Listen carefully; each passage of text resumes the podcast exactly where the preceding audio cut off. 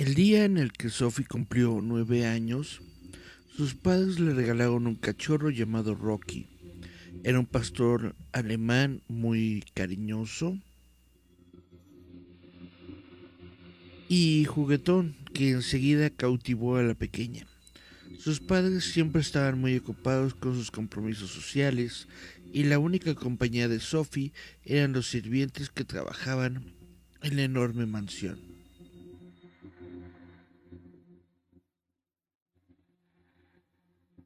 Sin embargo, todo cambió con la llegada de Rocky.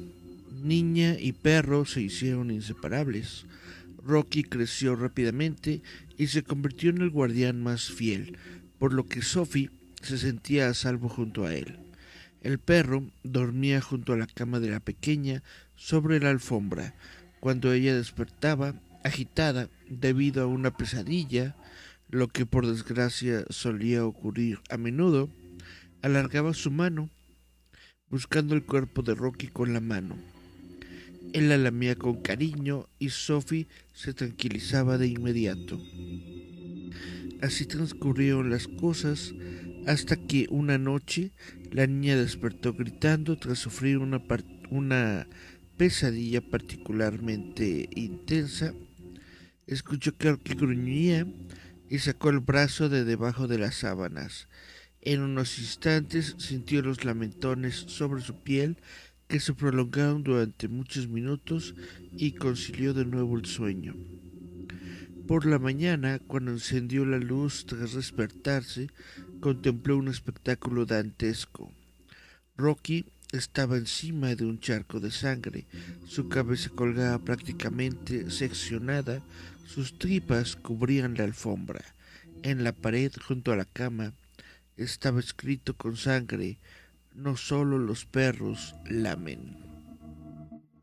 Una criada encontró a Sophie ahobillada en un rincón de la habitación. Se restregaba las manos desquiciada y repetía una y otra vez. ¿Quién lamió mi mano? ¿Quién lamió mi mano? ¿Quién lamió mi mano? Poco después le encerraron en un sanatorio. Hola, hola chavos, ¿cómo están? Esto es Visitantes Nocturnos. Yo soy Eric Contreras Ayala. Los estoy justamente visitando esta noche a través de internet a sus casas de esta manera virtual. Y pues vamos a ver, tenemos algunos mensajitos. Dice Cari Santiago, hola, buenas noches. Yasmín Flores López dice buenas noches. Francisco Fabián López Castillo dice hola, buenas noches. Francisco Fabián también dice cómo está, líder familia. Cari Santiago dice bien, atentos a la hora, ñaca ñaca. Buenas noches, el terror nos espera, dice Gerardo Valdés Uriza. Y el misterio. Historias cortas pero intensas. Sí, bueno, una variante de esta historia ya la había leído antes, me parece que fue en los primeros eh, programas. Esa es una leyenda urbana, justamente que nos dice que siempre debemos confirmar, ¿no? ¿Qué es lo que está debajo de nuestra cama? No solamente creer que es el perro o, que es algo así, sino confirmar, aunque pues en la en la historia que había leído anteriormente era algo más más tranquilo por así decirlo. Y esto fue algo más paranormal pero bueno esta es la historia con la que abrimos el programa de hoy. Ahora durante el programa pasado tuvimos una historia en donde eh, platicamos, más bien estuvimos platicando sobre fantasmas en el metro y Cari Santiago nos compartió un video de un niño que gritaba en el metro, pero por azares del destino, la tecnología, etcétera, no lo pudimos eh, apreciar bien o no se pudo escuchar. Entonces permítanme en este momento, si les parece bien, ponerles este video de el niño, el niño, el niño, el niño, que se escucha en el metro.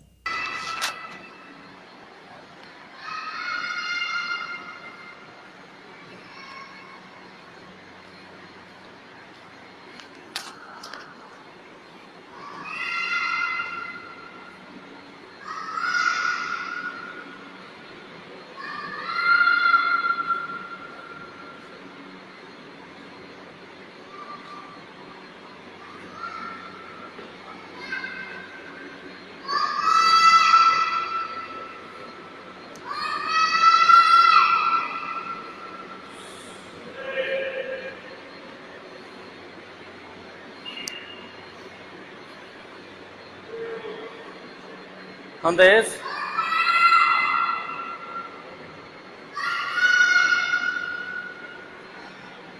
¿Dónde es? Está ahí arriba.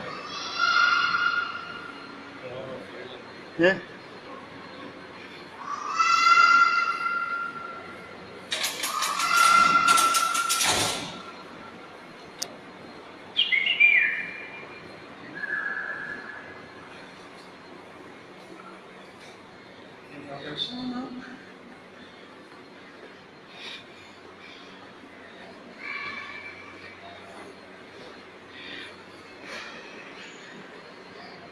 Ah, está.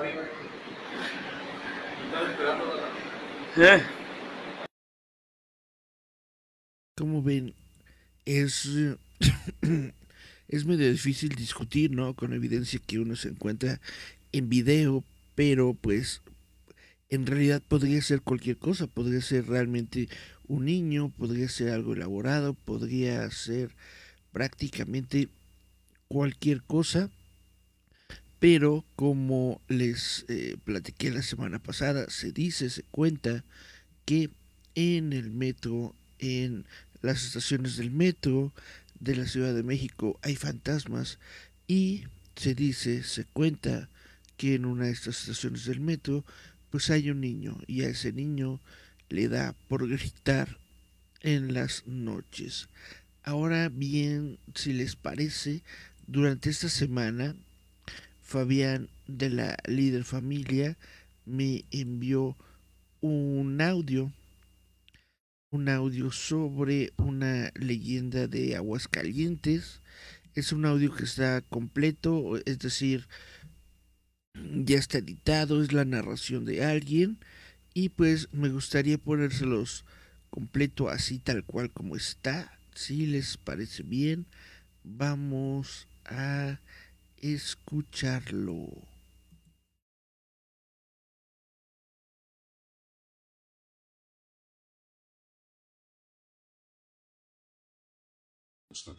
El procedimiento Ojo Caliente 1 puede hacerse aproximadamente tres años. Un hijo suyo de apenas dos meses de edad murió, pero que el alma del niño sigue viviendo en su casa y su apariencia ha ido cambiando conforme pasan los años. Y juega y estudia junto con sus hijos. Totalmente opuesta a esta dulce historia está el terrible caso de una niña que murió accidentalmente ante los ojos de su angustiado padre. La historia que usted escuchará está basada en hechos verdaderos. Los muertos están vivos.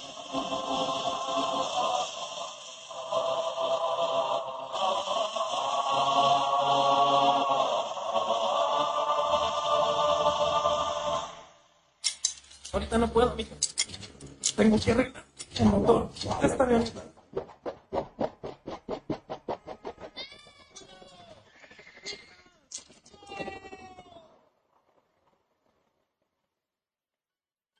Dicen que así fue como sucedió. De lo que estoy seguro es de lo que yo vi. Sucedió donde antes fuera el antiguo aeropuerto, en lo que actualmente conocemos como Parque Héroes Mexicanos.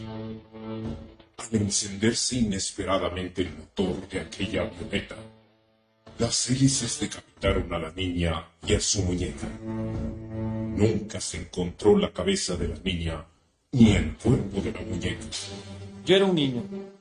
Junto con unos amigos fue al parque. Tenía pocos días de haber sido inaugurado. Nos quedamos hasta que cerraba. Obscurecía. Mis padres no llegaban. Me quedé solo. De pronto, la voz de una niña sonó a mi espalda. ¿Quieres jugar conmigo? Él se asustó. Junto a un intenso escalofrío. Al voltear hacia quien le hablaba, vio a un ser aterrador. Una niña vistiendo ropas ensangrentadas con cabeza de muñeca. Perdí el sentido. Desperté en casa. Hasta hoy, casi todas las noches tengo pesadillas. En algún lugar del parque aún se puede ver la cabeza de la muñeca. Se dice que todas las noches la niña con cabeza de muñeca recorre toda la ciudad. Si alguna vez en algún lugar una niña se acerca a ti y te pregunta, ¿Quieres jugar conmigo? puedes ser ella. Radio Universal. Viviendo el Día de Muertos. ¿Qué les parece? Pues este es el, el audio que me envió Fabián durante la semana, es de Radio Universal del Día de Muertos y justamente nos habla sobre esta leyenda, esa historia de Aguascalientes que tiene que ver con eh, una niña que tiene cabeza de muñeca, literalmente parece que pues se quedó sin cabeza y se aparece utilizando la cabeza de su muñeca. Es una eh, historia muy representativa del estado. Prácticamente encontré varias páginas en donde se repite la misma, la misma, la misma historia con algunas variantes. Con el, con- sí, con, con algunas variantes. eh, en la historia que escuchamos se decía que estaba la la turbina rotando y, y de pronto decapitó a la niña. En otras están unas personas eh, reparando una turbina y, la niña no, no, no reacciona, es decir, está jugando por ahí pero no sabe ni qué parte está. Total, eh, se da el accidente y desde entonces se ve a la niña con cabeza de muñeca. Es algo que se ve bastante interesante y que ocurre, como bien nos estaba contando la historia, en eh, el estado de Aguascalientes, en lo que fue el aeropuerto de la ciudad de Aguascalientes. ñaca, ñaca, ñaca, ñaca. Vamos a ver los mensajes. Mm. Mm. Hay monstruos que viven bajo la cama o adentro del closet, dice Gerardo Valdez Uriza. Cari Santiago le responde, por eso no tengo closet y bajo mi cama hay cajas. Cari Santiago también dice, lo impresionante es lo fuerte de los gritos. Francisco Fabián dice sobre la niña del antiguo aeropuerto, se escucha muy claro. Un gato, órale. ¿A poco sí? Dice Kai Santiago, muy interesante. Gerardo Valdés Uriza dice, qué horror. Una niña con cabeza de muñeca. Y Nathan, Nathan Ball. Sí, Nathan Ball dice saludos. Hola Natal, ¿cómo te va? Bueno, pues espero que eh, les haya parecido interesante esta historia de la niña con cabeza de muñeca. Está bastante bonita la narración, está muy padre estos audios que, que, que, pudo conseguir Fabián. Me parece que también Miriam consiguió estos audios de historias de terror de, eh, de, de Universal, de, de Radio Universal. Y bueno, les quería platicar que eh, justamente Gerardo Valdés Uriza, quien es el creador de este personaje que se llama El líder fantasma, me estuvo, bueno, estábamos eh, todos platicando en una de sus eh, en de sus live streams sobre quizás hacer algo en octubre que tuviera que ver con relación justamente con historias de, de miedo por el Halloween, el Día de Muertos, bla bla bla.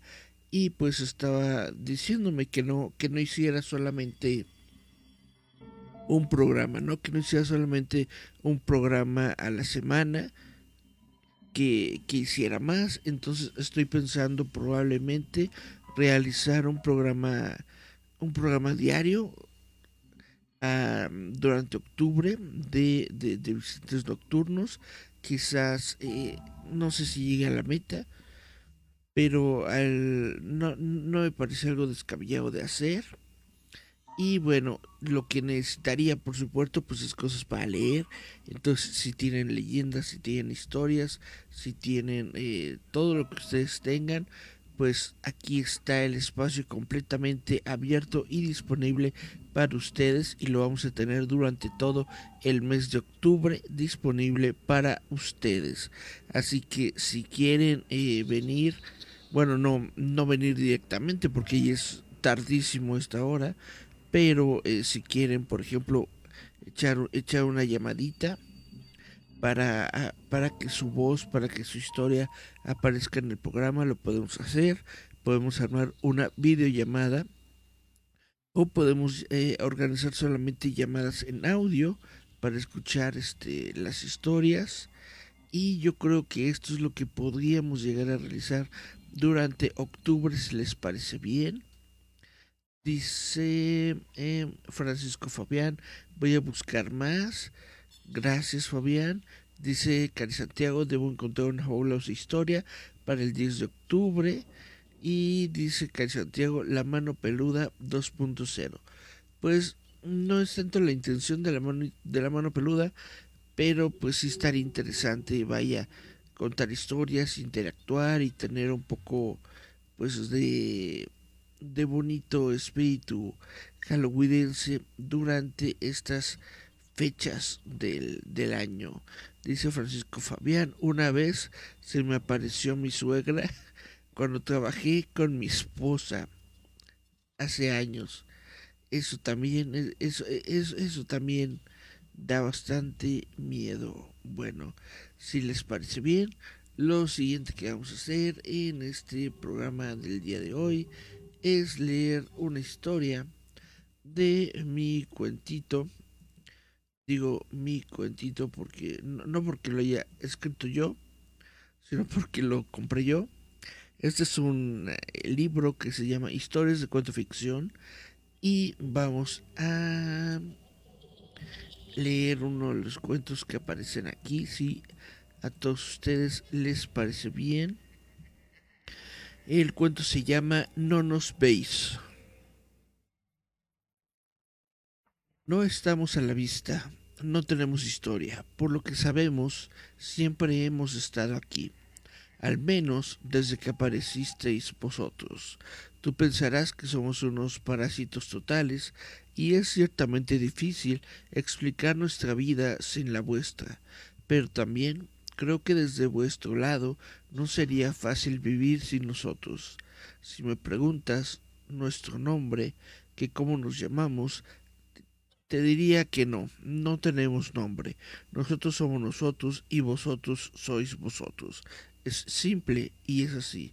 Y no sabemos cómo somos, puesto que no tenemos ojos. Hemos intentado vernos a través de vosotros, pero no hemos podido. ¿Por qué? porque vosotros no nos veis. Pero aún así, tenemos personalidad, somos individuales y diferentes, aunque eso es tan obvio, ya que rara vez nos vemos comunicado entre nosotros, no es agradable, pero nos sentimos a distancia. Es como olfatearse pero sin olor, como oírse pero sin sonido, y con lo que he olido u oído he aprendido un par de cosas sobre nuestra especie. Por ejemplo, algunos de nosotros actuamos según vuestra idea moral, haciendo el bien. Otros hacen el mal, aunque para nosotros todo es lo mismo. El que hace el bien es porque desde que se acuerda actúa así. No tiene la sensación de ser bueno. Es así. La moral no va con nosotros. No tenemos esas sensaciones placenteras, esas emociones que sentís al ser buenos y justos.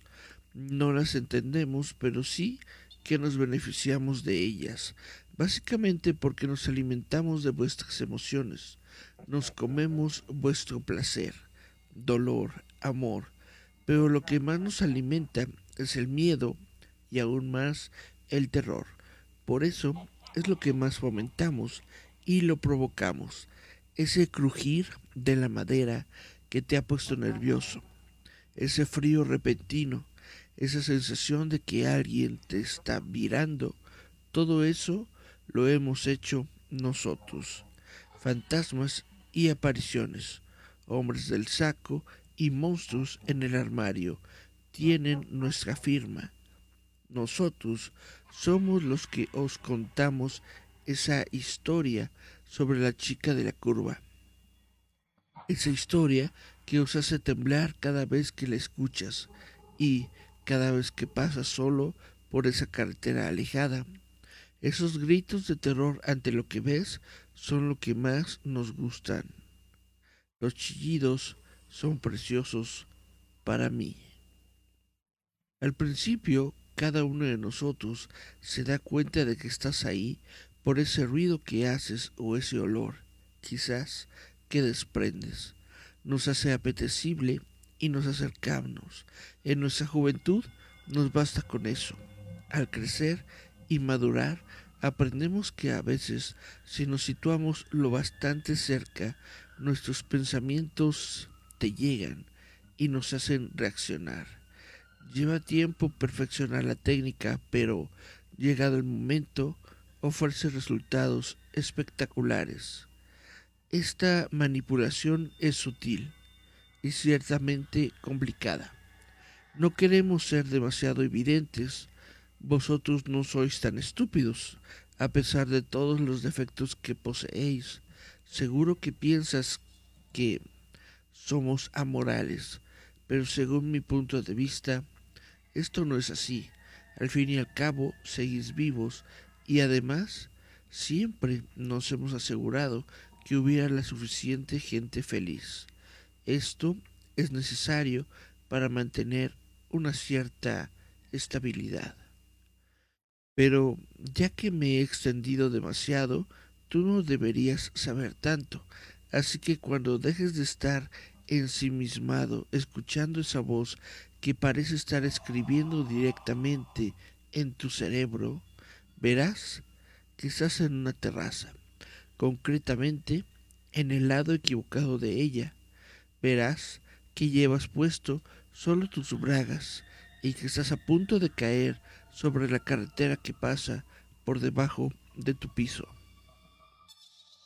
Nadie te cree capaz de hacer lo que vas a hacer y en parte tienen razón, puesto que no has sido exactamente tú la que vas a hacer eso que irremediablemente vas a hacer. Pero si alguna duda queda, no tengas esperanza en que alguien pueda investigar qué ha sucedido, puesto que ya me encargaré de contarle, más bien recordarle, puesto que así el entrometido lo percibirá como si fuera un recuerdo que te encontrabas mal últimamente, que te había dejado un novio, que la universidad no te iba bien, y también le recordaré cómo han crujido tus huesos al chocar contra la acera. Eso le horripilará y a mí me alimentará más aún. Bueno, vamos a dejarlo ya, porque veo que hay gente que está mirando hacia arriba, mirándote a ti, moviendo sus manos hacia sus móviles, y no quiero que te vayan a salvar ahora y puedas contar algo que no deberías. Así que aquí acaba nuestra relación. Recuerda que prácticamente desde que nacimos hemos estado juntos. Por lo tanto, yo desgraciadamente también pierdo algo. ya no podré degustar más el sabor de tus emociones con lo mucho que me gustaban. Aunque espero que esta, la última vez, tu última vez, sea la mejor. Adiós y chilla si puedes.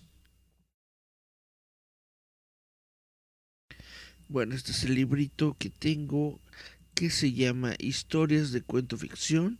Normalmente son historias más de ciencia ficción, pero esta aparentemente sí es, sí es de miedo y pues parece que habla ¿no? sobre estas criaturas, estos temores nocturnos que todos tenemos, como si tuvieran una conciencia, como si estuvieran siempre cerca de nosotros, hasta llegar el momento exacto en el que pueden liberarse, en el que pueden hacer algo para poder, pues, eh, manipular el mundo que nos rodea y así hacerse conscientes, conscientes con nosotros. Chan, chan, chan.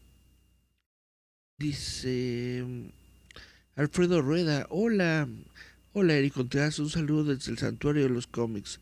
Un saludazo desde acá, desde Roboto, Alfredo Rueda. Y chan, chan, chan, vamos a ver más mensajitos.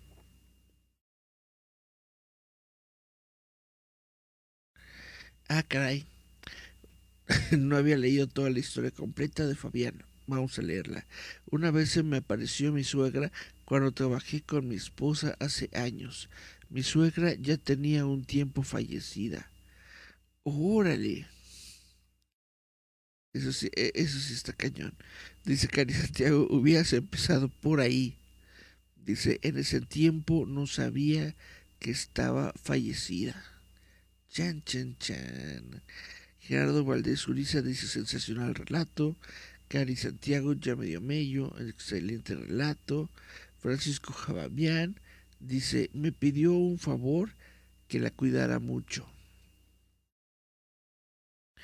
Dice Gerardo Valdés Uriza, amigos de visitantes nocturnos, vamos a cooperar para que este octubre sea inolvidable. Historias de duendes, fantasmas, cosas inexplicables y macabras, etc. Manden sus historias a Roboto. Exactamente, Cari Santiago, es algo que has hecho muy bien. Y muy buen relato. Y los miedos que tenemos. Exactamente, pues estos son los miedos que tenemos. Está bastante eh, interesante lo que, lo que comentas de tu suegra. Que no sabes que está, que, que había fallecido y que aún así la viste. Así, justamente, historias así es lo que podemos tener durante todo el mes de octubre.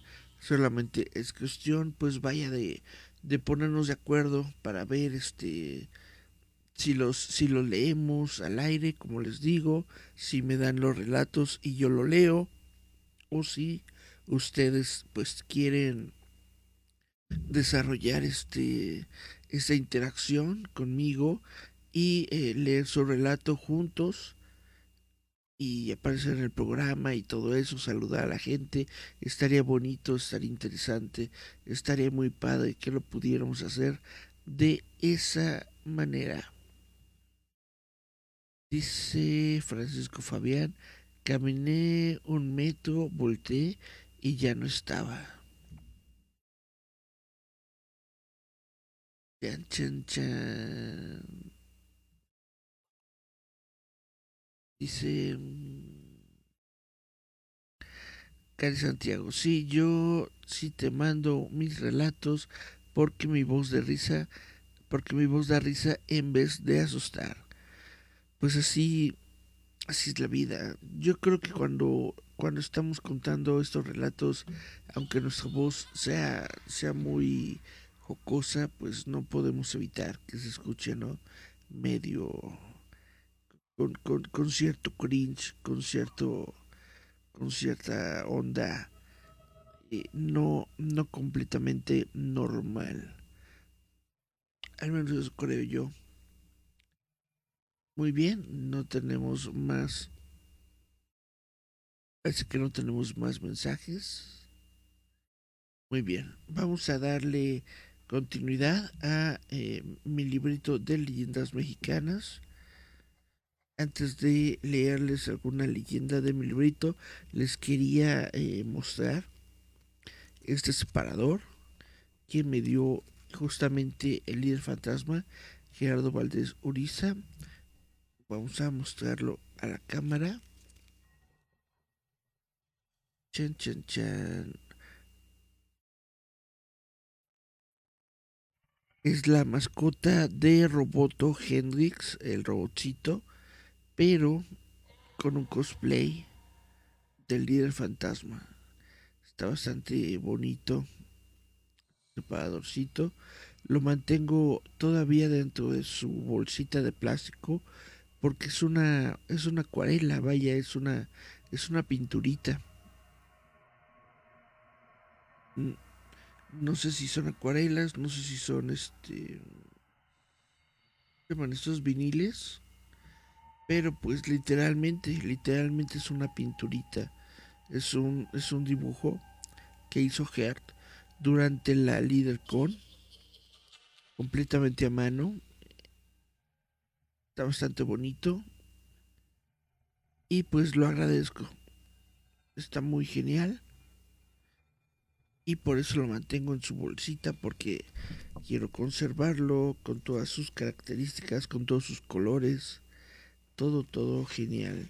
Y bueno, este separadorcito estaba justamente en una leyenda que les quiero leer el día de hoy es una historia que se llama El cabrío maldito. Se dice que en el norte del país un cabrío maldito mantuvo aterrorizados a los habitantes de un poblado del que no se sabe el nombre con certeza. Lo cierto es que muy posiblemente esa historia sucedió durante la conquista pues aún se adoraba a este tipo de dioses y los saqueos e imposiciones religiosas por parte de los españoles complicaron en demasía la vida de los nativos.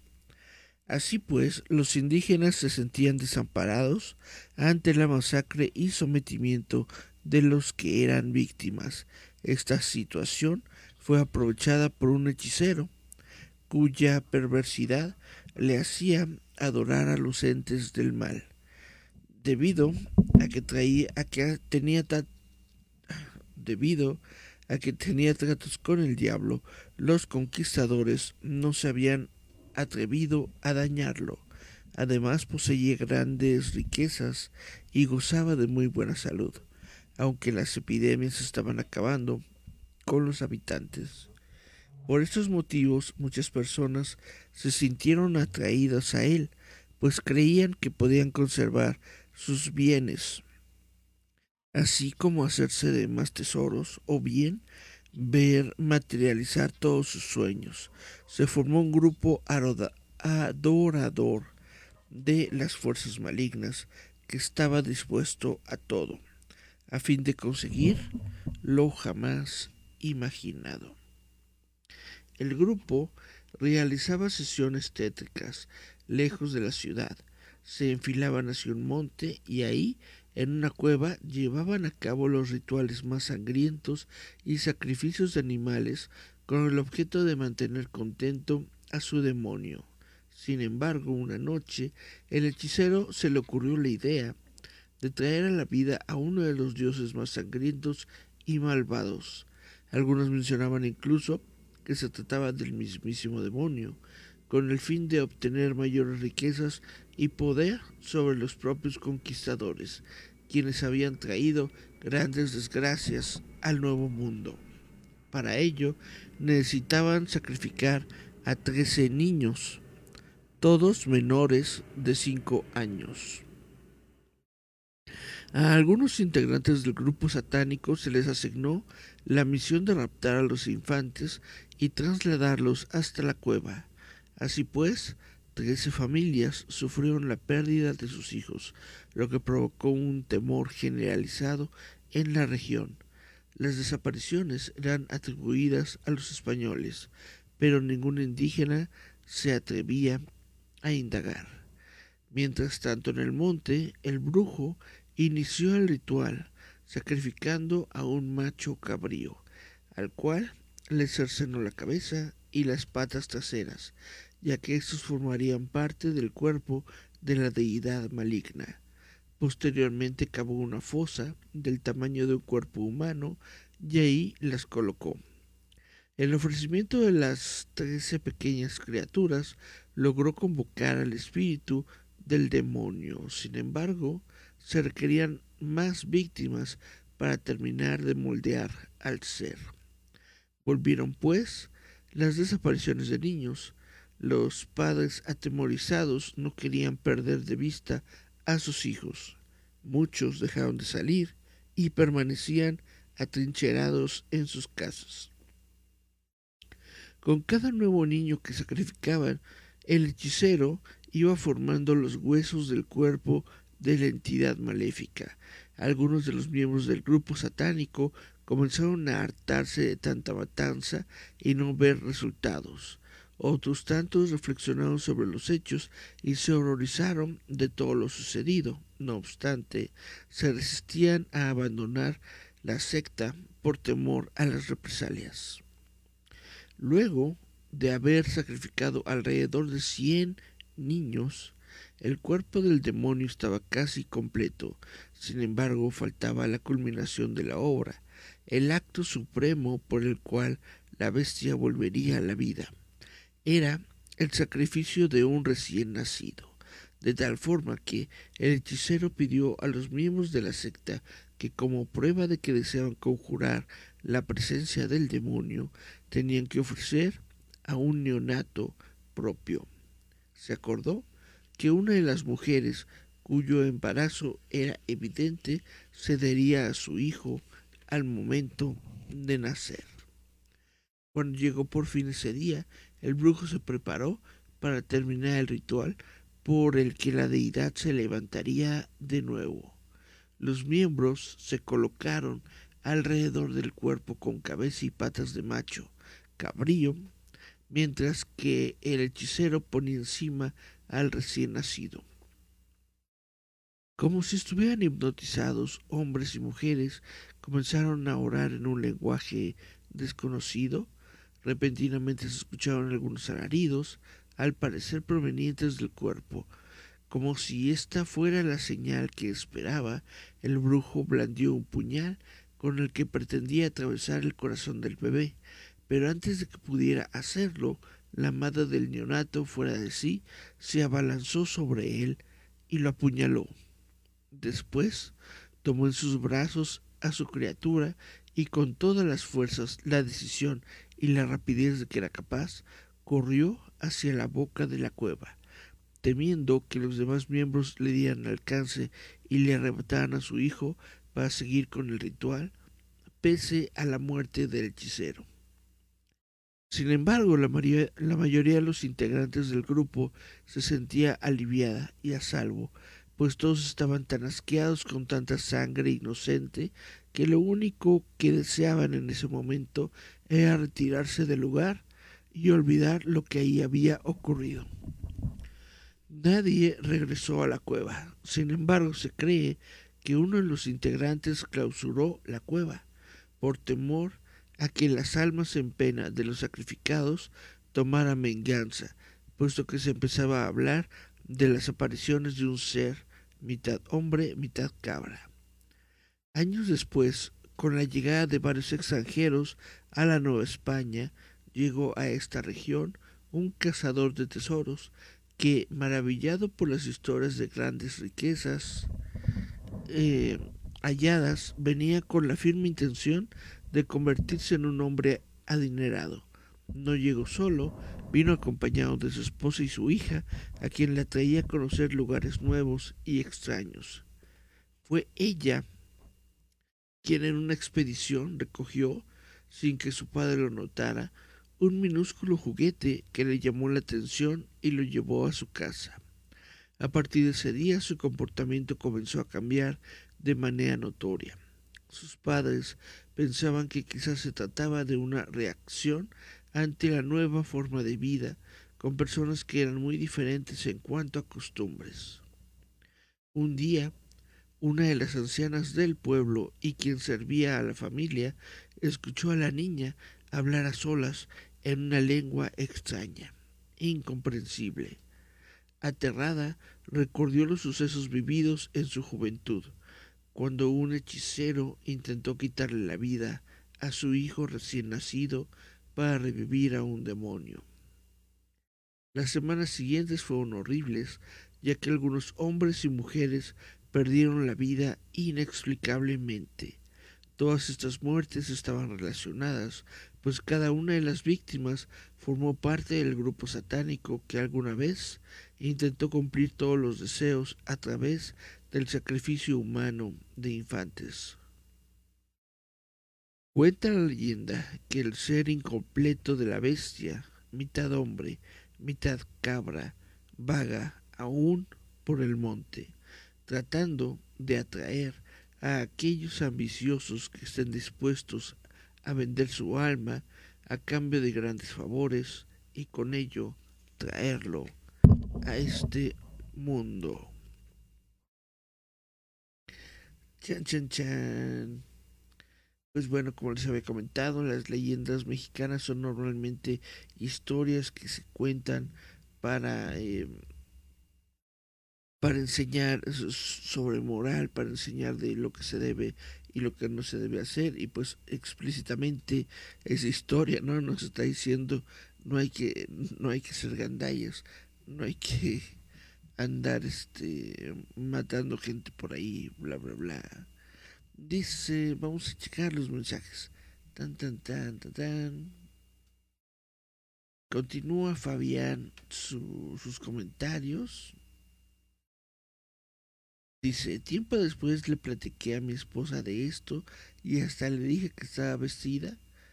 Hasta le dije cómo estaba vestida y eran las ropas con las que le habían sepultado. De eh, no, Cari Santiago, eso fue en la líder con sí, el separador. Y Cari Santiago dice, wow, ese hombre con piernas de cabra es muy común en las leyendas mexicanas. Pues es muy común, de hecho, en, eh, eh, en mucho del folclore del, del mundo. Eh, se piensa que la primera persona o semidios que se veía justamente así, con las patas de cabra y con sus cuernitos, era Pan era Pan, que es un dios al que se le, se le conoce como el dios del vino. Y pues justamente era, e, era un dios juguetón, era un dios al que le gustaba estar todo el tiempo en, en, la fiesta, en la, en la pachanga. Y pues eh, por, su, por su físico, por su forma de ser, los eh, cristianos eh, que, que, se dedicaban justamente a la evangelización, lo utilizaron como una figura que representaba el mal y todas las cosas malas. Y por ahí comenzaron a crear el mito de lo que nosotros conocemos como Lucifer o Satán. Es parte de justamente de la mitología humana, de la mitología de, sí, del mundo. Dice, querido, no, dice Gerardo, no sé dónde leí, querido Gerardo Valdés Uriza. Estuvo genial esta última historia. Dice, oye, falta la música de fondo. Pues no podemos poner musiquita de fondo porque luego nos... Eh, la... ¿Cómo se llama esta cosa?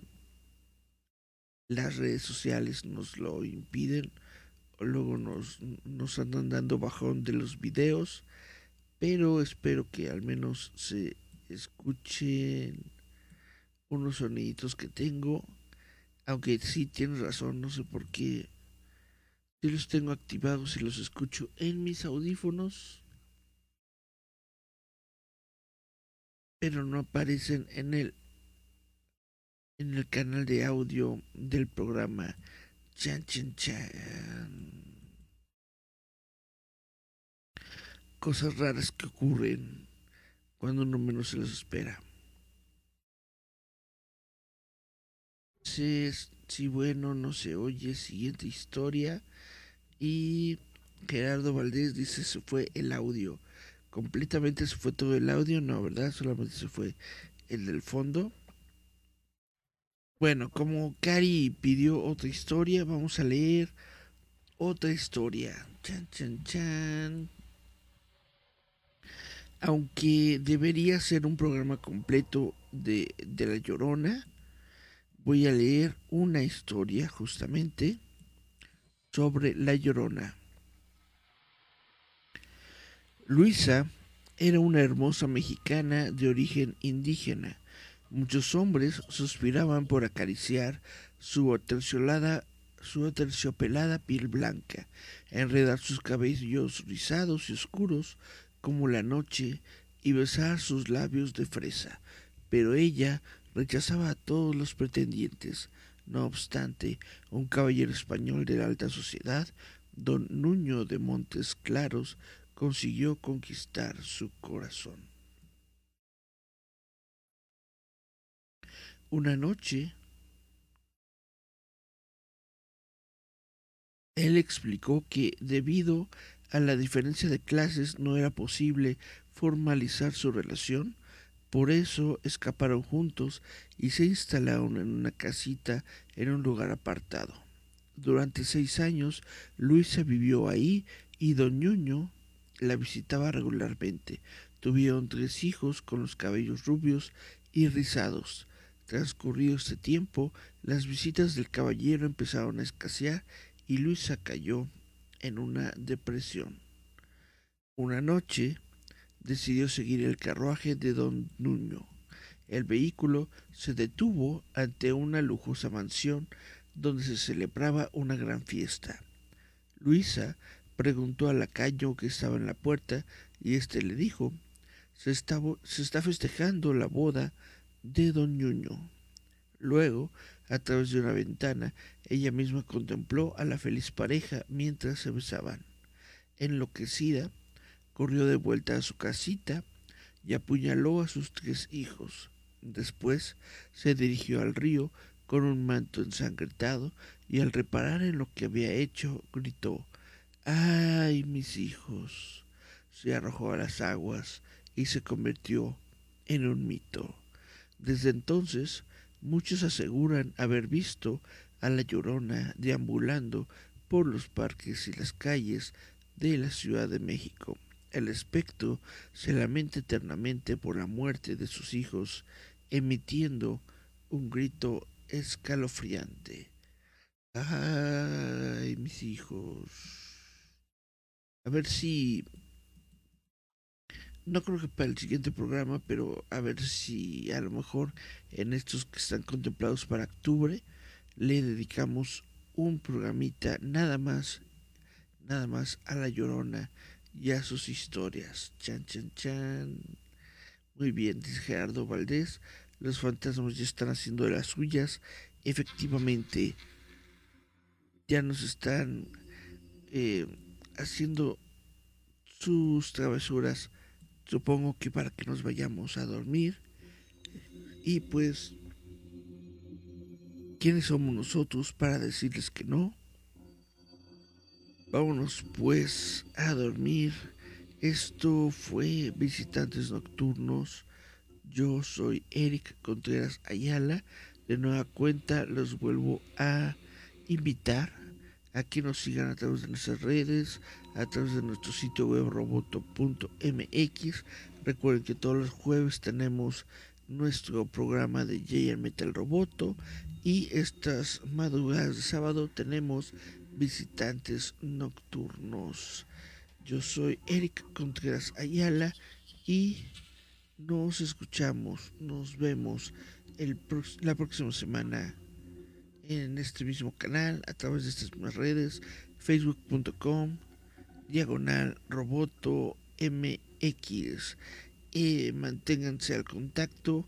Vamos a ver qué podemos organizar para el mes de octubre. Espero que les haya gustado el programa de hoy. Chao, chao, chao.